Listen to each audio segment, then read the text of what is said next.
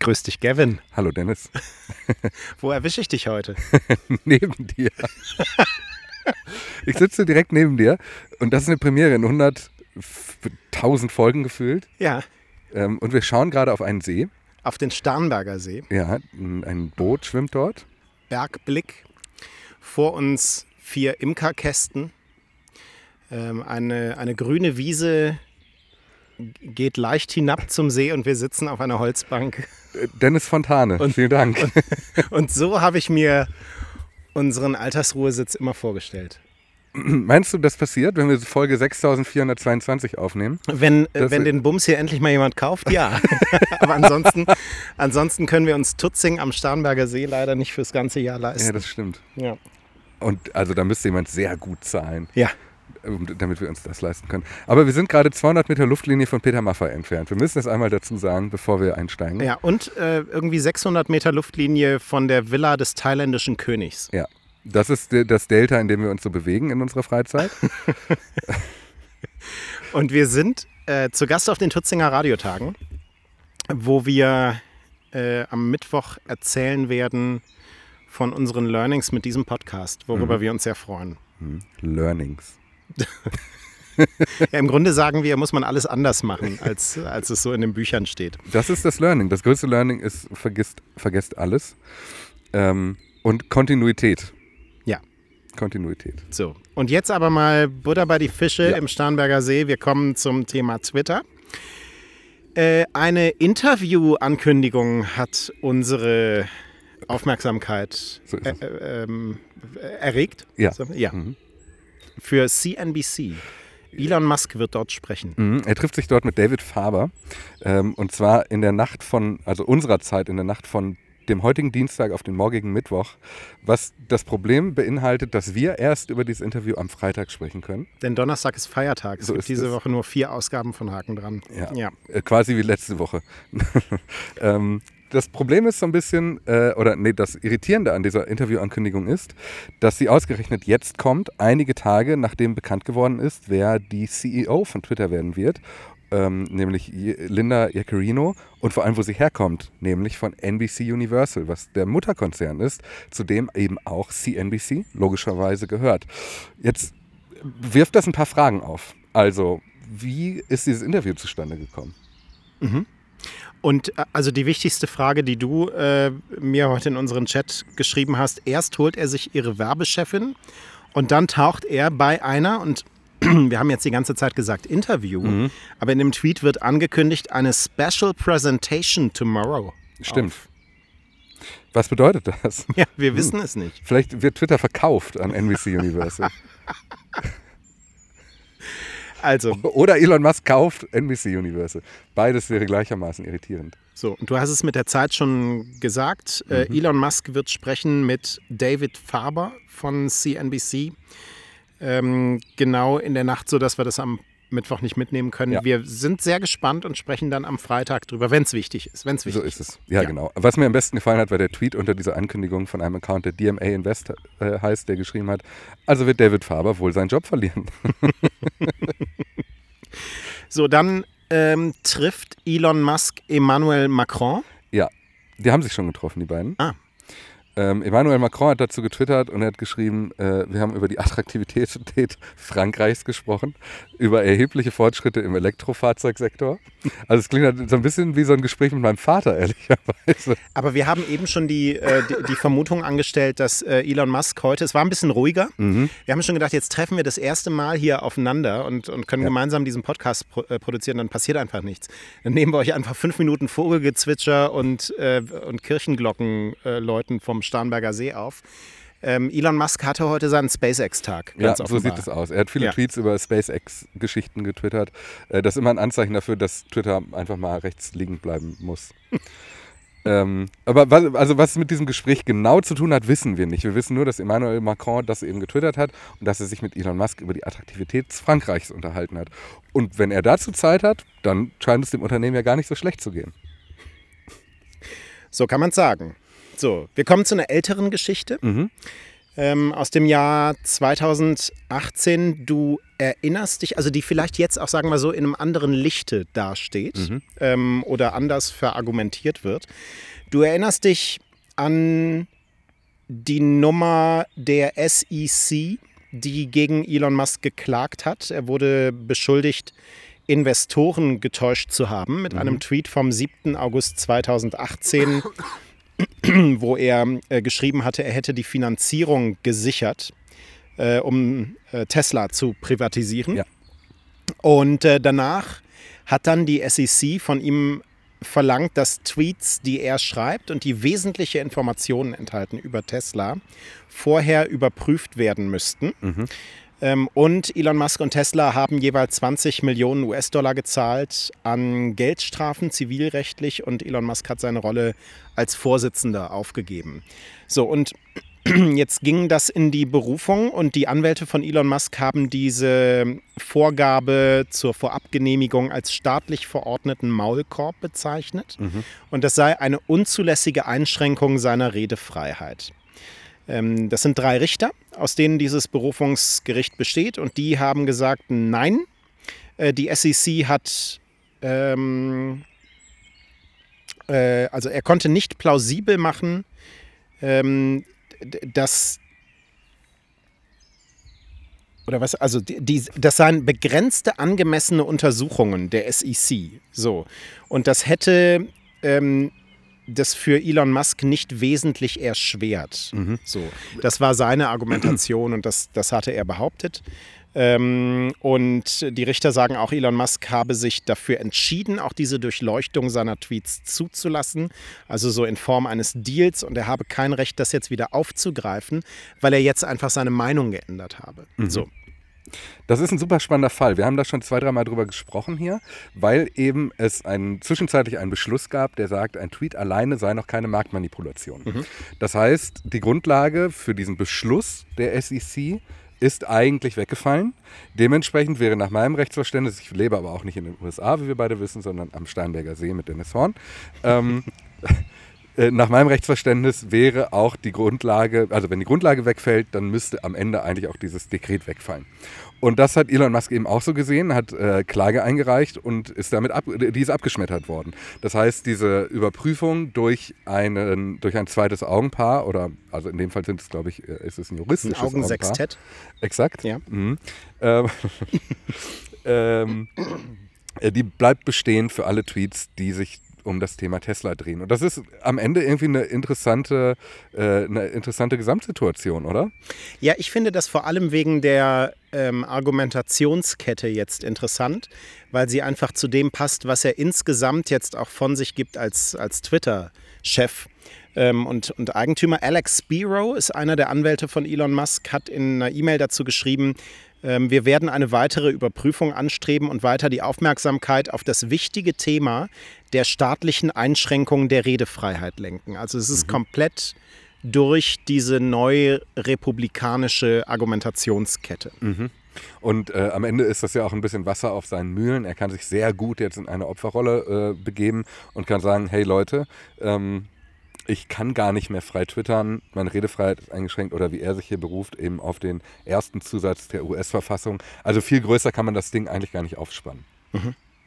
Ähm, das hatte übrigens ein Urteil jetzt bestätigt, das es vor gut einem Jahr schon gegeben hat, im April 2022, eines Bezirksrichters in den USA, Louis Lyman. Und der hatte die Argumente von Elon Musk als Gejammer bezeichnet. Ähm, über Anforderungen, die er nicht mehr einhalten wolle, weil Tesla nach seiner Einschätzung nahezu unbesiegbar geworden sei. Ähm, also deutliche Worte. Hier auch der Justiz. Die SEC selbst hat eine Stellungnahme abgelehnt. Ähm, wahrscheinlich auch genau die richtige Entscheidung. So ist es. So. Was haben wir noch mitgebracht heute? Du hast den Guardian heute Morgen ganz, ganz interessiert gelesen, Dennis, und ich dachte, du wolltest mir daraus was ja, erzählen. ja. Naja, also wir haben über Linda Jaccarino äh, gesprochen, die neue CEO, die innerhalb der kommenden sechs Wochen ihren Job bei Twitter antreten wird. Ähm, sie hat jetzt getwittert, das erste Mal, nachdem dieser neue Job bekannt geworden ist. Ja auch schon gestern ihr LinkedIn-Posting vorgelesen. Bei Twitter hat sie jetzt geschrieben, ich sehe, ich habe ein paar neue Follower. Mhm. So, und ähm, der Guardian fasst nochmal ganz interessant die Reaktionen, die es auf ihre Berufung zur Twitter-CEO gegeben hat, zusammen, gerade so aus der Werbewirtschaft. Also viele schreiben ihr da auch genau das Know-how zu, das es jetzt da brauche. Das ist ganz interessant. Aber so der größte Knackpunkt beschränkt sich jetzt in der Debatte über sie ähm, auf einen Punkt, über den wir gestern auch äh, gesprochen haben, nämlich die Frage, wie gut werden die beiden miteinander können. Elon Musk ist angeschrieben worden bei Twitter ähm, wegen seiner Entscheidung für Jacarino, also durchaus kritisch.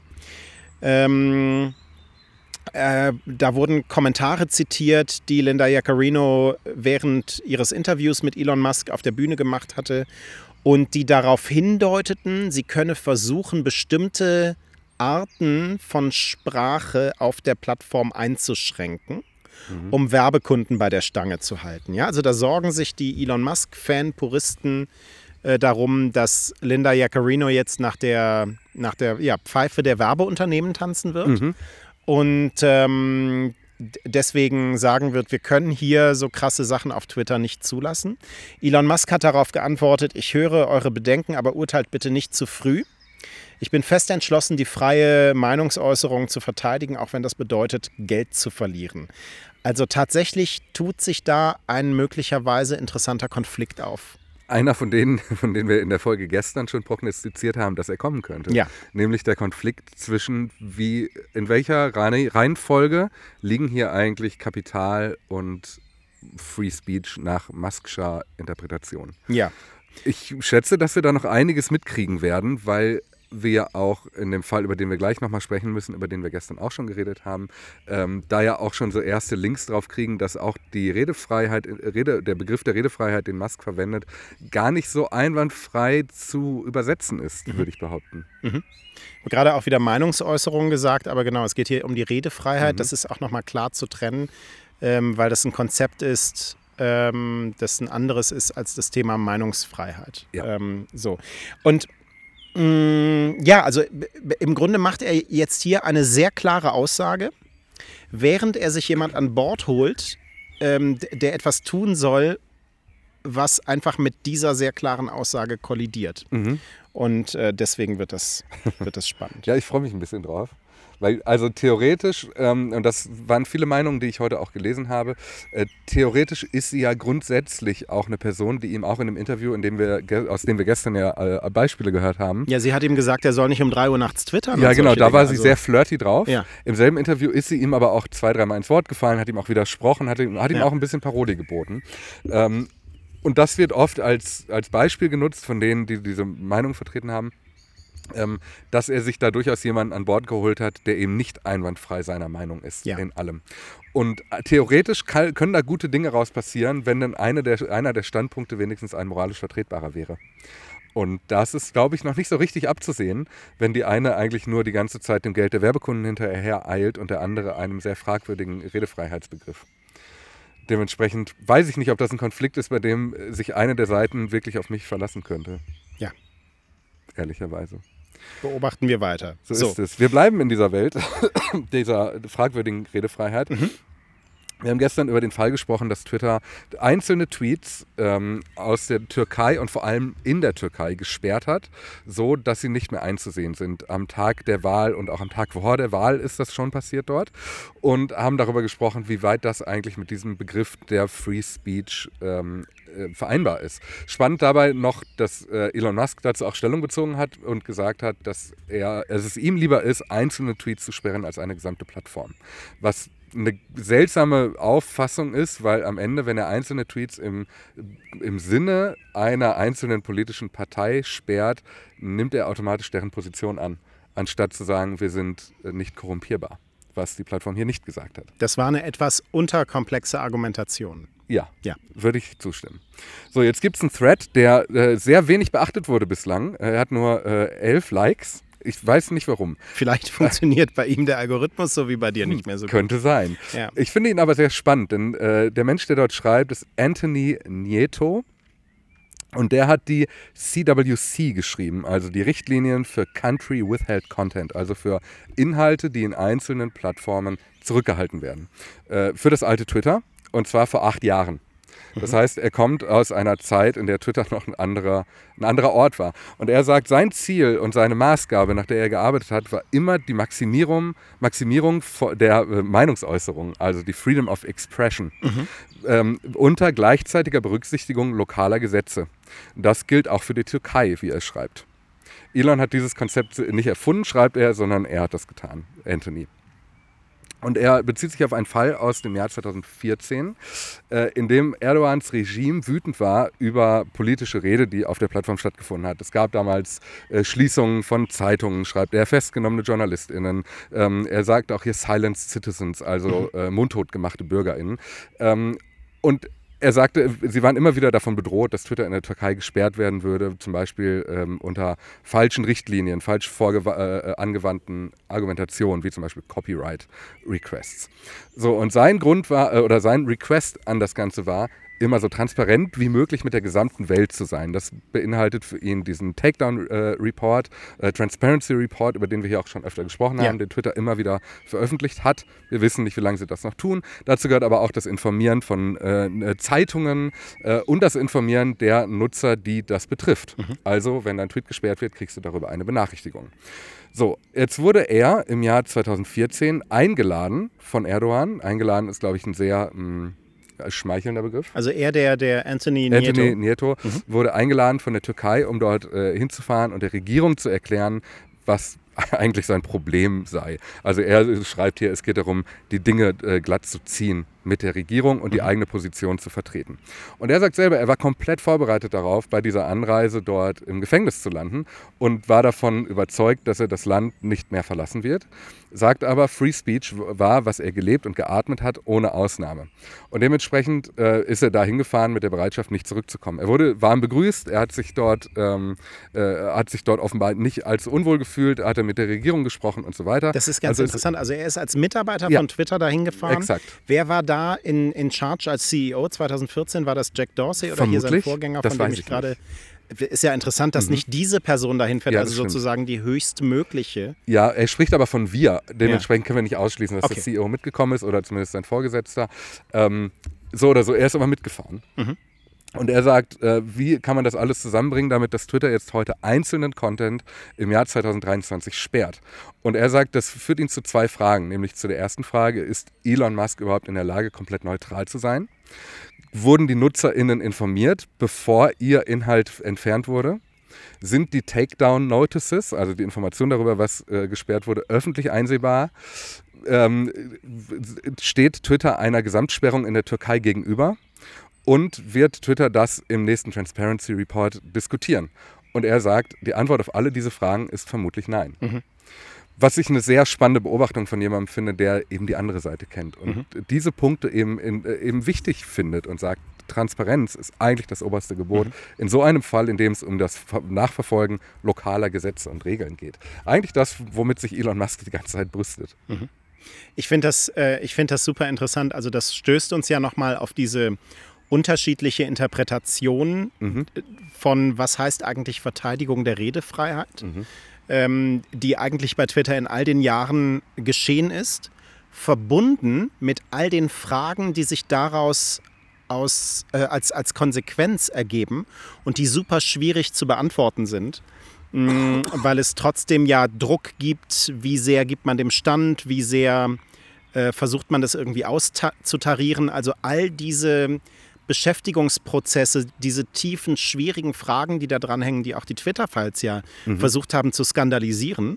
Ähm, und all das äh, zeigt sich hier nochmal ähm, gegenüber eben dieser Interpretation des Begriffs der, der Redefreiheit, die sehr ähm, US-amerikanisch Inland geprägt ist. Ja und sehr äh, von einer persönlichen ähm, libertären Sicht auf die Welt. Übrigens, ähm, ich habe noch mal in unsere Episode von gestern reingehört, in diesen Ausschnitt ähm, aus dem Interview von Linda Jaccarino mit mhm. Elon Musk, ähm, die auch ständig gesagt hat, was wichtig ist for this country. Mhm. Und damit einfach komplett auch sie ausschließt, welche Konsequenzen die Designentscheidungen für so eine Plattform haben, die sie trifft, die, die man dort bei Twitter trifft, außerhalb der USA, wo sie nicht minder wichtig ist und ja auch schon äh, durchaus Einfluss hatte ähm, auf politische Entscheidungsfindungen. Voll. Und ich finde, was dieser Thread von Nieto da auch nochmal klar zieht, ist, was du gerade auch gesagt hast, dass dieser ähm, US-zentralistische Blickwinkel auf Redefreiheit total vernachlässigt, dass es gesetzliche Unterschiede gibt, ja, das nennt er hier, aber auch kulturelle Unterschiede. Mhm. Also während du in Deutschland beispielsweise die Holocaustleugnung nicht in den Bereich der Redefreiheit heben kannst, einfach aufgrund der Geschichte unseres Landes, äh, sieht das in den USA ganz anders aus. Mhm. Dort hast du das Problem, dass zum Beispiel ein Nippel zu einer Sperrung führen kann auf einer Plattform, was du in, in Deutschland nach dem rein kulturellen Begriff vermutlich so nicht hättest. Ja.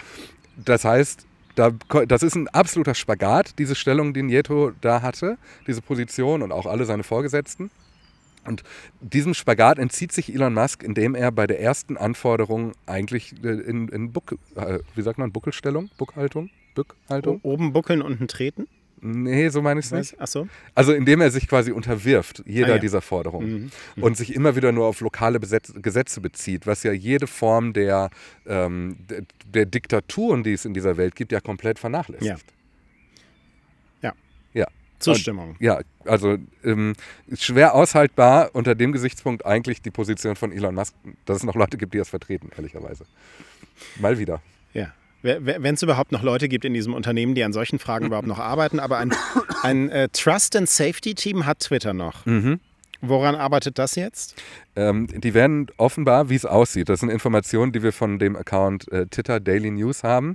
Dementsprechend, wir wissen inzwischen, die müssen wir mit Vorsicht äh, behandeln. Zum einen, weil sie auch schon mal falsch gelegen haben mit ihren News. Mhm. Äh, zum anderen aber auch, weil sie sehr pro Elon Musk sind in ihrer, äh, in ihrer Haltung.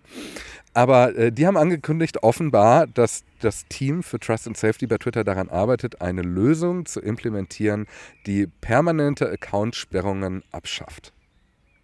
Was am Ende bedeutet, dass dein Account, egal was du tust, nicht dauerhaft gesperrt werden kann. Ja.